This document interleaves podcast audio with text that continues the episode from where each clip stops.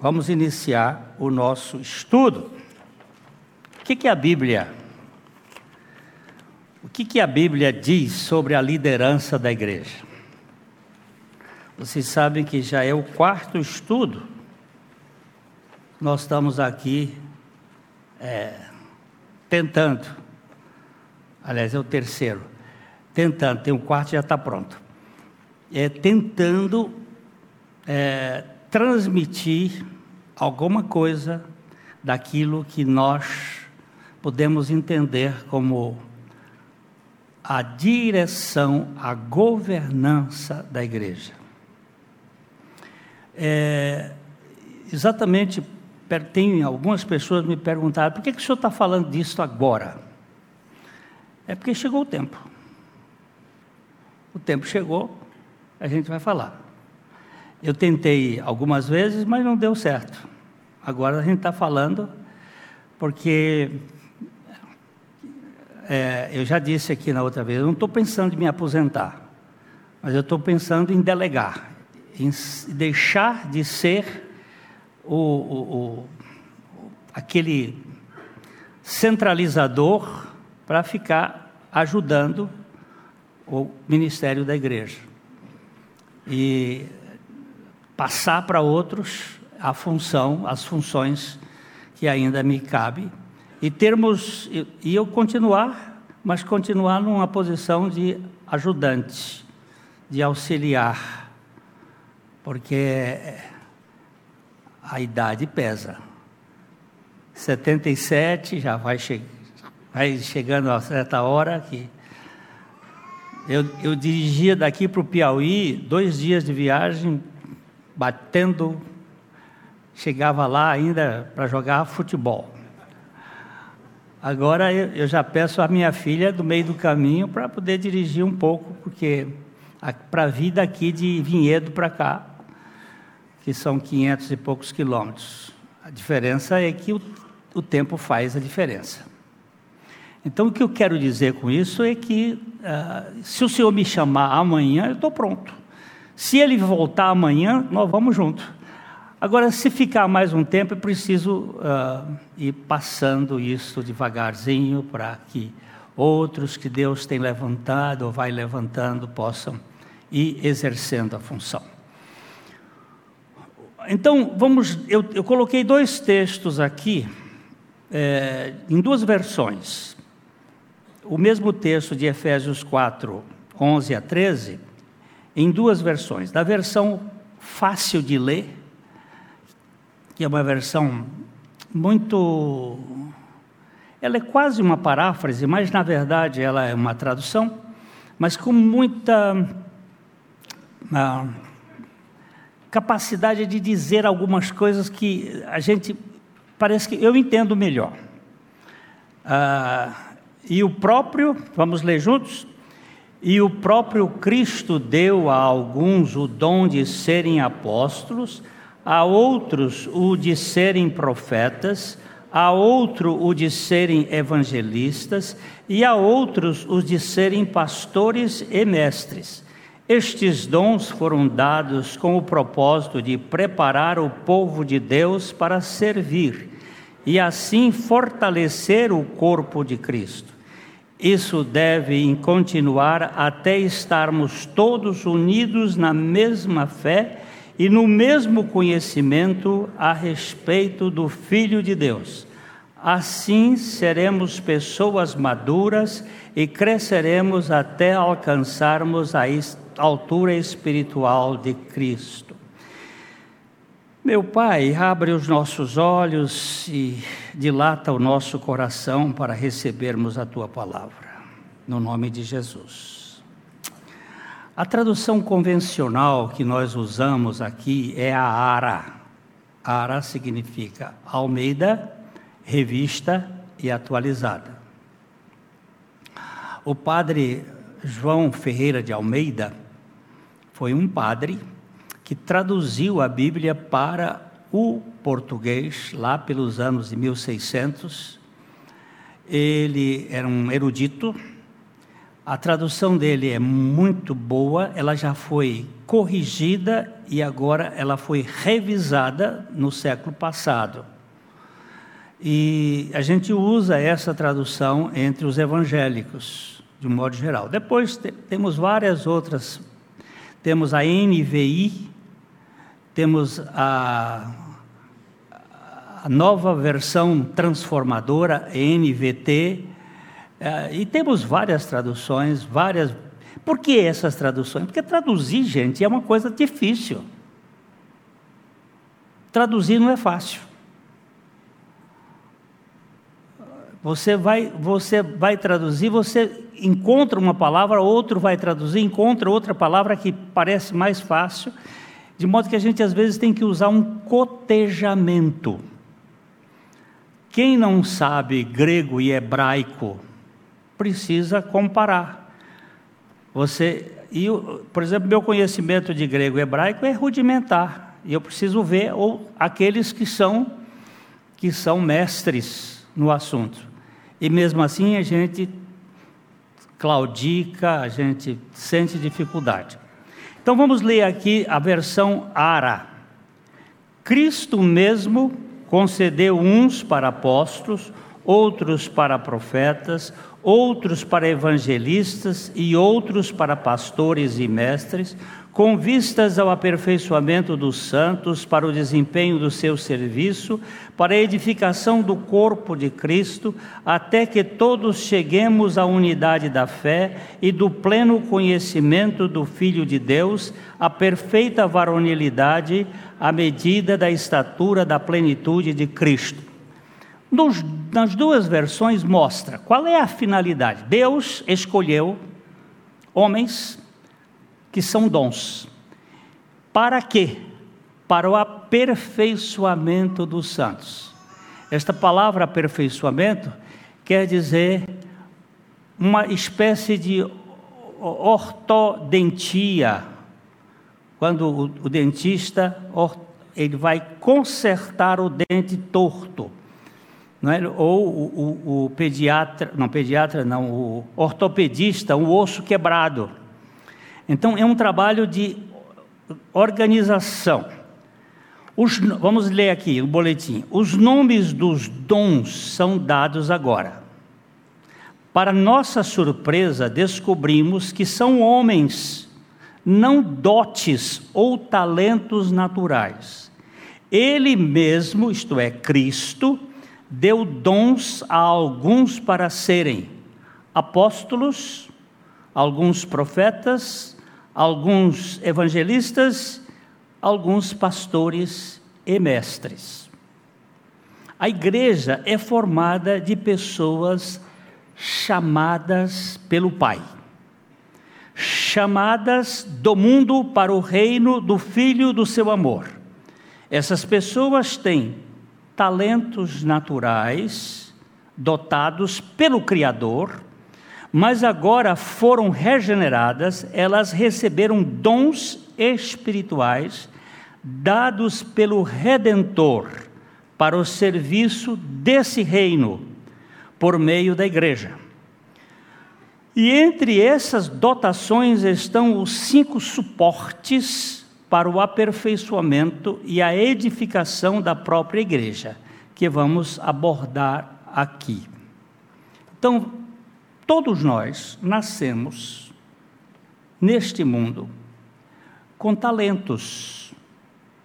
Tem uns que são mais lentos, o talento é mais devagar, e outros têm até em abundância, tem uns que são exagerados em talentos. Não é? Tem muitos que os talentos são despertados muito cedo, porque todos nós temos talentos. Houve um papa que falava 105 línguas. Você imagina um cara desse? Eu falando uma já sou difícil, agora imaginando 105. Alguns aí com 60, isso é desenvolvimento e capacidade. Eles têm um talento para a língua, para o ouvido. Tem gente com talentos musicais, com talentos de pintura, com talentos disso, daquilo. Isso é talento, é dado pelo Criador à criatura. Agora, dons são dados, são do Espírito dados aos filhos de Deus para o desempenho do ministério ou para o crescimento pessoal. Eu só estou citando aqui cinco dons iniciais, são chamados suportes, e mais outros dons que nós vamos verificar para a igreja. Mas os dons ao todos, eles são. Ah, ah, muitos discutem sobre, uns dizem que são 17, outros 21. Eu sou da turma que acredita nos 21. A gente tem umas ali de visões, dons, que, por exemplo, dom de interpretação, dom de língua, eh, dom de curar, etc., que são dons pessoais para outros objetivos. Mas o que nós queremos aqui são os dons para o aperfeiçoamento dos santos, para que cheguem à estatura da varonilidade de Cristo, a maturidade espiritual. Ah, eu, falamos que a igreja é formada de pessoas chamadas. Por que, que a palavra igreja, eclésia, são os ecle chamados, chamados. Deus chama pessoas para a salvação. Se você não é chamado, foi só assobiado, você não é da igreja de Jesus Cristo. Se você entrou porque quis entrar, não foi um chamado, não foi uma revelação, você não é membro do corpo de Cristo. Você pode ser joio, pode ser o que for. O, os membros são chamados pelo Pai e chamados do mundo para o reino do Filho do seu amor. A igreja saudável não pode ser edificada nem administrada por pessoas carnais. É preciso que a igreja escolha homens santos, regenerados e dotados pelo Espírito Santo para a tarefa de equipar os santos e treiná-los para o desempenho de sua missão cristã. Nós temos no Novo Testamento, na carta de, na terceira carta de João, a história de dois homens, Diótrofes e Demétrio. Estes homens, um era estava na igreja, ele queria ocupar a primazia, é um, um, tra, um traste, foi um problema. E acontece isto. Muitas vezes na igreja entram pessoas, vão para a liderança, mas eles nunca tiveram uma experiência com o Senhor. E por isso a igreja precisa saber escolher. Eu já falei aqui que eu cometi equívocos em trazer pessoas que a igreja impôs as mãos, mas que não deveria ter sido feito. Erro da minha parte. Reconheço. Agora, nós vamos ter que fazer isto de uma maneira muito criteriosa, porque a igreja que é responsável na escolha dessas pessoas. É, primeiro, vemos os apóstolos, que foram homens diretamente comissionados pelo Senhor para pregar a palavra que Jesus deu a eles e plantar igrejas. Eram homens que viram a Cristo ressurreto. Atos 1, 22. Tinham poder para realizar milagres, 2 Coríntios 12, 12, em, como um meio de confirmar a mensagem que pregava. Os apóstolos foram homens que estiveram com o Senhor, ou que conheceram o Senhor. Mas Paulo não conheceu. É, é discutível. É discutível. Nós não podemos dizer isso. Parece que Paulo teve encontro com o Senhor antes do Senhor morrer. Mas, mais ainda, ele encontrou o Senhor no caminho de Damasco e ele ficou três anos. O, o Silas hoje estava dizendo que eu falei na, no, no, no programa de Café e Fé hoje, que Paulo ficou três anos na Arábia, aprendendo com o Senhor. Ele diz: Eu não recebi de nenhum homem, mas de revelação do Senhor. Paulo é um, ele se chama de apóstolo abortivo, que nem deveria ser chamado apóstolo. Mas ele era um homem que esteve e o Senhor esteve com ele. É, o ministério dos apóstolos estava principalmente preocupado com a fundação das igrejas. Aqui vocês estão vendo, nós estamos fazendo a citação do texto para aquele que tem, como eu vou dizer, que tem gosto em consultar o que a Bíblia diz. Aí você quiser, você vai lá e vê. Os apóstolos mencionados nesta passagem significam apenas aqueles que foram apóstolos após a ascensão de Cristo. No sentido básico, não temos mais apóstolos hoje. Seu ministério terminou quando o fundamento da igreja foi estabelecido e o cano do Novo Testamento foi completado no fim do primeiro século. Judas foi apóstolo do Senhor? Foi, mas não é considerado fundamento da igreja, porque só são considerados os fundamentos da igreja aqueles que eram apóstolos depois da ascensão do Senhor, depois que ele foi assunto ao céu. Há uns dez anos, houve um acampamento aqui na cidade de Londrina, no, no, no acampamento Canaã, e veio um apóstolo lá de, de, São, de Goiás, nesse acampamento, e ele resolveu me consagrar apóstolo. Eu digo, ei rapaz, cai fora dessa. Esse cargo de apostelo foi aquele que recebeu o comissionamento do Senhor. Você tira a mão de, minha, de cima da minha cabeça que eu não tenho esse direito de ocupar este cargo que é exclusivo daqueles que foram ah, chamados pelo Senhor. Além do mais, vocês colocam esse título para dar distinção de importância. E Paulo diz que os apóstolos era lixo, era escória de todos, era o último da fila. Vocês querem ir por ser o último da fila? Se quiser, eu também quero. Esse apostolado do último da fila eu quero. Agora, para ser distinto, porque aí nós criamos como se fosse divisas de exército. Esse ponto aí tem carne no meio. E onde tem carne não tem obra de Deus. Os profetas são porta-vozes de Deus. Agora, apóstolos, acabaram, acabou o apóstolo. Lembra do primeiro estudo que eu fiz aqui sobre as tábuas do tabernáculo? Ah, não lembro, já esqueci, já foi em janeiro.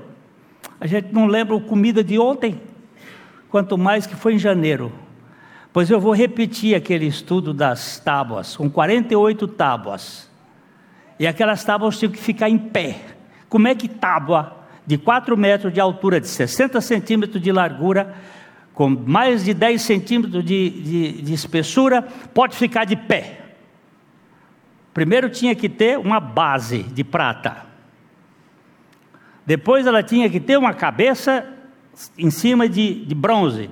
E depois ela tinha cinco travessas. Uma das travessas ficava no meio da tábua, entrava no meio, era feito um buraco e ela entrava no meio. Essa travessa não era vista. Essa travessa se representa os apóstolos nos cinco, nas cinco, uh, divis, nos cinco travessas que nós temos chamado a atenção aqui. Duas externas e duas internas. As duas externas são profeta e evangelista. E as duas internas, pastores e mestres, que cuidam do rebanho para dentro, e o outro cuida, cuida do rebanho para fora, para proclamar, para buscar, para trazer por chamado. Então, essas tábuas ficavam grudadas uma da outra, juntas, justapostas, com uma travessa aqui, outra aqui e uma no meio. Uma travessa aqui e outra aqui. Para ela não, não bambear. 48 tábuas. Eram montadas desse jeito. Essa é a ideia dos ministérios que Deus colocou para a igreja. Então, os profetas são esses porta-vozes de Deus. Eles recebem revelações diretas do Senhor, as transmitem à igreja. O que eles falam pelo Espírito Santo é a palavra de Deus. Profeta, no sentido do Antigo Testamento, não existe mais, sendo João Batista o último apontando para Jesus. Os profetas tinham como visão mostrar que havia um Messias que ia, chegar, ia, ia chegar. Então eles falavam a respeito desse Messias. Quando Jesus chegou, João era o último dos profetas que falavam dele, a voz do que clama no deserto. A partir daí, acabaram os profetas. Nós temos aqui em Hebreus capítulo 1, versos 1 e 2, mostrando que Jesus Cristo é a linguagem completa e final da profecia. Nós vamos ler na versão nova, versão atualizada. Almeida atualizada. Vamos ler. Antigamente, Deus falou muitas vezes e de muitas maneiras aos pais pelos profetas. Mas nestes últimos dias nos falou pelo Filho, a quem constituiu herdeiro de todas as coisas e pelo qual também fez o universo. O Filho, Jesus, é a linguagem final, é a última palavra de todo o processo da revelação. Nele está tudo. No Filho está tudo. Nós não precisamos de outra linguagem. Então, os profetas do Novo Testamento divulgavam as revelações especiais da igreja primitiva. Suas funções incluíam predição, exortação, incentivo, advertência e explicação. Os textos todos estão aqui. O ensino do, de profetas e apóstolos do Novo Testamento estabeleceu o fundamento da igreja. E certos aspectos do trabalho relacionado à nossa tarefa foram descontinuados. Porém, esse dom de profecia continua a ser responsável pelo exortar, encorajar e advertir os crentes por meio da explicação da palavra de Deus. O dom de profeta, quando uma pessoa tem o dom de profeta, que ele fala, é, é tão precioso, você vê a exortação que ele traz, a igreja é movida pelo Espírito naquele caminho. Eu não tenho o dom de profeta. Deus às vezes usa o dom de profeta. Ele me deu o dom de ensino para ensinar a igreja. Eu não tenho o dom de evangelista, Deus me usa para fazer evangelismo. Mas tem pessoas, pastor Maurício tem dom de evangelista. Não tenha dúvida. Cada um tem o seu dom. Então, os profetas têm essa capacidade dada por Deus para estabelecer a, a correção, o encorajamento, a advertência dos crentes. Terceiro, evangelista. Então, apóstolos, profetas, evangelistas são aqueles que pregam as boas novas da salvação. Mas você diz, nós também pregamos. Sim, mas você não é evangelista. Você, você prega o evangelho. Porque todos nós somos pregadores do evangelho. Mas o evangelista tem um dom. Dr. Billy Graham grande pregador, ele era evangelista. Ele era evangelista. Uh, são aqueles que pregam as boas novas da salvação. Eles estão divinamente equipados para buscar as ovelhas perdidas para Cristo. Eles têm habilidades especiais para diagnosticar a condição de um pecador, sondar a consciência, responder às objeções, encorajar decisões a Cristo e ajudar o convertido a encontrar segurança por meio da palavra. Os evangelistas devem sair de uma igreja local, pregar ao mundo e, em seguida, conduzir os convertidos a uma igreja local, onde serão alimentados e encorajados. Está vendo a posição deles? Vamos, depois traz, e ok, ó. O bom evangelista bate para lá, para fora e depois traz. Quarto, os pastores são homens que servem como subpastores das ovelhas de Cristo. Eles guiam e alimentam o rebanho.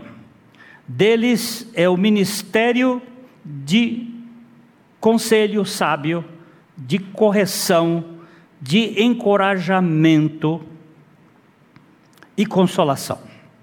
No Novo Testamento, tratava vários pastores, o Novo Testamento retrata vários pastores em uma igreja local. Aqui nós estamos mostrando alguns textos. Em vez de um único pastor ou um presbítero presidente. Não existe essa ideia singular, monocrática no Novo Testamento. É sempre uma, a ideia plural. Eu tenho o dom de pastor. Agora os dois dons estão aqui: pastor e mestre. Eu tenho o dom de pastor. Eu sei que tenho, porque o Espírito Santo me deu. Não é meu, é dele. Às vezes eu não preciso nem falar com a pessoa, só um abraço já traz consolo. Isso tem acontecido algumas vezes.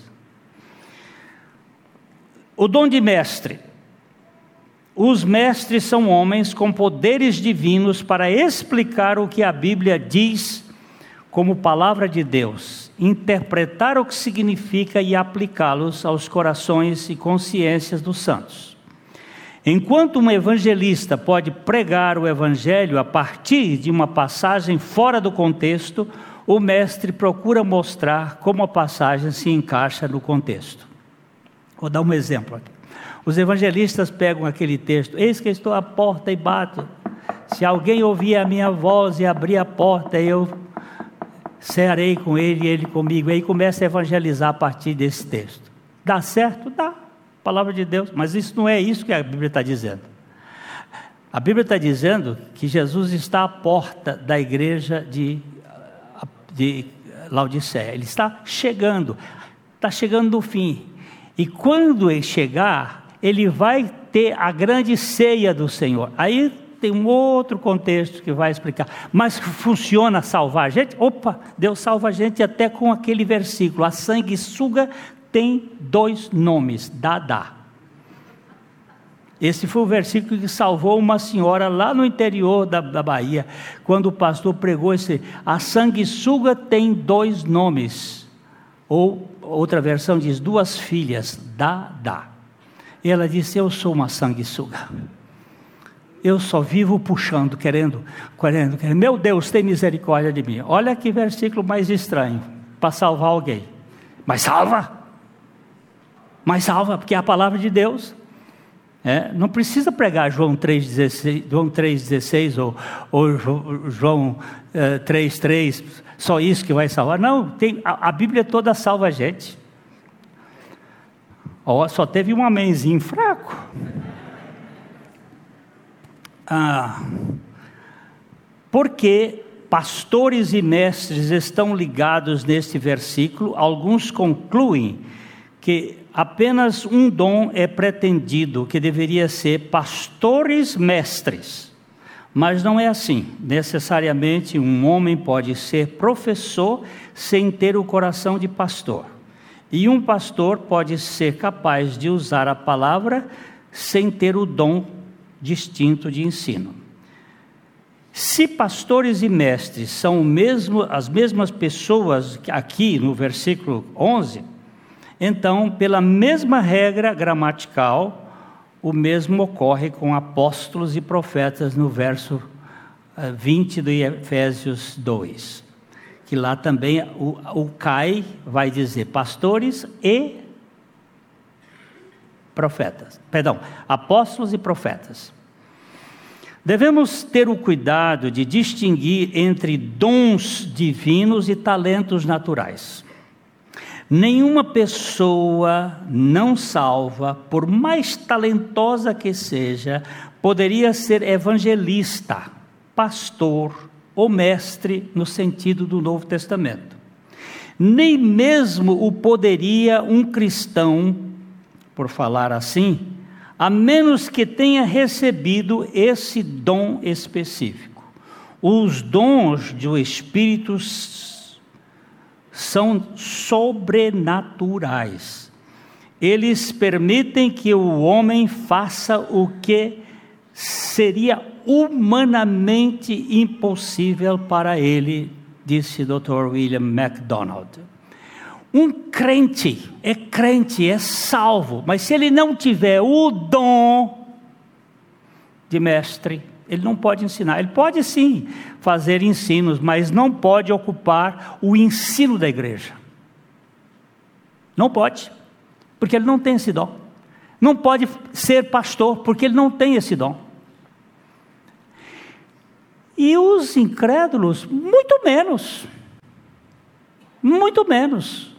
Você não pode botar na mão dos incrédulos o o guia da igreja, o guiar, o orientar a igreja, o governar a igreja. Jesus é o apóstolo, é apóstolo, profeta, evangelista, pastor e mestre. Tanto em Hebreus, como João, como Marcos, como Pedro, como João, todos estes textos aqui estão referindo Jesus como apóstolo, como profeta, como evangelista, como pastor e mestre. Os cinco ministérios são dons dele para alguns na sua igreja. Ele dota homens com esses dons para o aperfeiçoamento dos santos. Todos esses dons são essenciais para o desempenho sadio de uma igreja saudável. Sabendo, entretanto, que o ministério apostólico deve ser visto por meio dos fundamentos neotestamentários. Como é que eu vou achar o ministério apostólico? Lendo a Bíblia e descobrindo o que, que os apóstolos disseram. O que os apóstolos disseram. Volto a dizer aqui: não confunda talento com dom. Talento é natural, você nasceu com ele não é dom. Porém, você pode consagrar o seu talento. Dizer assim: eu recebi esse talento de música, porque não é dom, não existe dom de música. Eu recebi esse talento de música, e eu não quero esse talento para ser motivo da minha exaltação. Eu consagro esse talento ao Senhor e coloca o talento diante do Senhor.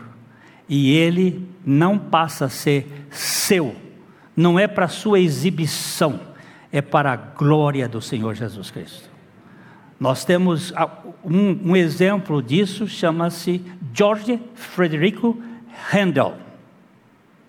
Handel foi um homem extremamente talentoso, que compôs muitas músicas, ele é considerado um dos pais dos músicos, como Beethoven, como Haydn, que consideram ele o pai. Ele ganhou muito dinheiro dentro da música, aí ele fracassou. Quando ele começou a compor ópera, ele teve a ópera caiu e ele fracassou, foi para a pobreza, a mulher o deixou, ele entrou em depressão, quase se suicida e recebeu do Conde Cavendish uma, um pedido para compor um oratório. E aí ele dedicou a sua vida ao Senhor. E você, quando ouve o Messias de Handel, Só monge de pedra não chora.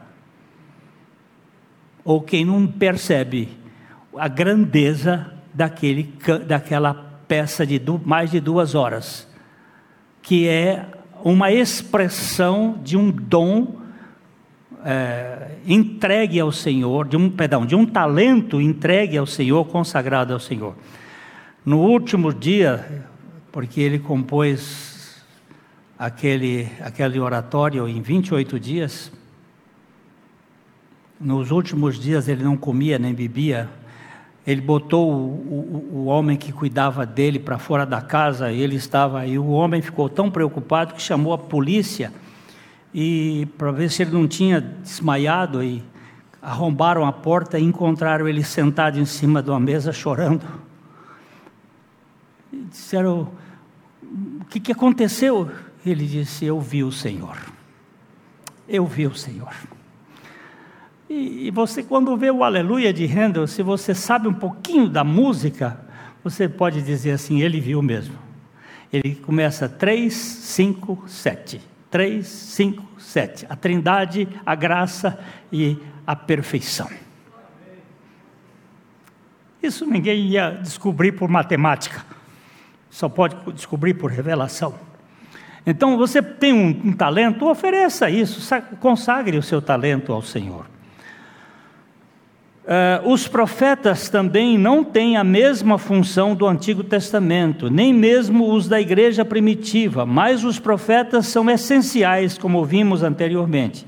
Todos os ministérios formam o que é denominado no Novo Testamento de presbitério, isto é, um conjunto de homens santos, ó, santos significa separados, regenerados, isto é, com novo nascimento, equipados pelo Senhor para edificar e administrar a sua igreja local.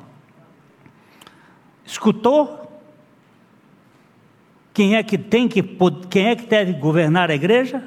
Homens, não mulheres. Homens, por quê? Ah, mas mulher não pode? Não pode, porque o Novo Testamento colocou lá. Os apóstolos o fundamento dos apóstolos. Ah, mas o mundo mudou, mas a Bíblia não muda. A Bíblia não muda. E é aqui que a grande guerra. Porque depois de, do, do, da, da, da, Segunda Guerra Mundial, houve um empoderamento da mulher. Por isso que eu quero que vocês ouçam essa, essa, essa moça, essa psiquiatra, como é que ela fala sobre isto. Nós temos hoje um empoderamento da mulher e a mulher, ela tem uma função específica. O que é? Ser mãe. Ah, mas isso é muito pouco. Vai para o inferno, desgraçado. Você está dizendo que criar filho é pouco? Isso é coisa do diabo. Quando Deus quis vir ao mundo, procurou uma mulher e colocou o seu esperma nela. Você está achando que isso é pouco? Não, eu quero ser profissional. Vai ser profissional. Deixa, deixa minha raiva passar. Meus irmãos, eu, eu vejo Jesus como bom pastor, vejo Jesus como mestre, mas eu vejo Jesus com um chicote na mão quando pegaram e foram fazer do templo do pai dele casa de negócio.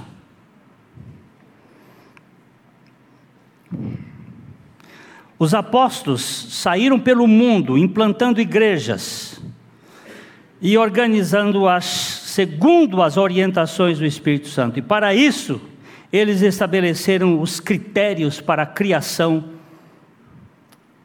de presbitérios que pudessem aperfeiçoar os santos para o desempenho da missão cristã. Presbíteros pessoas mais experientes, bispos, os que têm o dom de administrar, e pastores, os que cuidam do rebanho, são termos intercambiáveis no Novo Testamento. Vamos ver aqui alguns parâmetros que são requeridos para um presbitério. vou usar várias versões ou versões diferentes. O apóstolo Paulo orientou o seu discípulo e presbítero Tito. Deixei. Esse aqui devia estar em, em, em negrito, e não está, mas você pode ler. Isso aqui é uma versão é, da Bíblia, a mensagem. Se você quiser ler comigo, vamos ler. Deixei você em Creta para que terminasse o trabalho que comecei. Nomeei líderes em cada cidade de acordo com minhas instruções. Durante o processo de seleção, pergunte: Este homem tem boa reputação? É fiel à esposa? Seus filhos são cristãos e o respeitam? Ficam longe de confusão? É importante que um líder da igreja responsável pelos assuntos da casa de Deus seja visto não como controlador de pavio curto, nem como beberrão, valentão ou ambicioso. Ele deve ser hospitaleiro, prestativo, sábio, justo, respeitador, ter domínio próprio, ter uma boa compreensão da mensagem, sabendo como usar a verdade para encorajar o povo ao conhecimento ou para calar os que fizerem oposição. Está claro ou não? Na hora de escolher, como é que vamos escolher? Vamos dar um exemplo aqui. O, o Maurício é beberrão, então não vai. Ele não está dizendo que não possa beber um pouquinho de vinho, não. É beberrão. É dado a muito vinho. Ou outro lá tem, tem um amante. Uau! Vai passar todo mundo aqui um dia e a igreja vai dizer assim: esse não serve. Eu conheço a vida dele. Então aquele que sabe que tem buraco na meia, não vem não se aceita, não aceita. Por quê? Porque ele vai ser um exemplo para a igreja. A igreja vai cobrar dele a ser um instrumento da graça de Deus. Ele pode não ser tão culto, mas ele tem a expressão da vida de Cristo.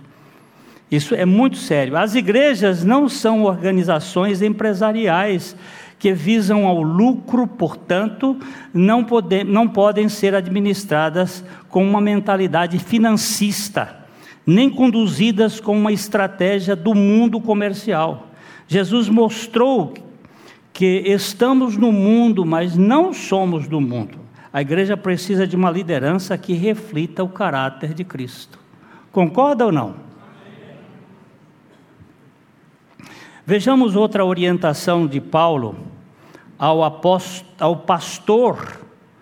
Eu, ali eu usei a palavra presbítero Tito e aqui a palavra pastor Timóteo para formar o presbitério local. Vamos ler juntos aqui. Isto é verdade. Se alguém deseja ser bispo, presbítero ou pastor, deseja ótimo trabalho o bispo, presbítero ou pastor deve viver de maneira que ninguém possa acusá-lo de nada.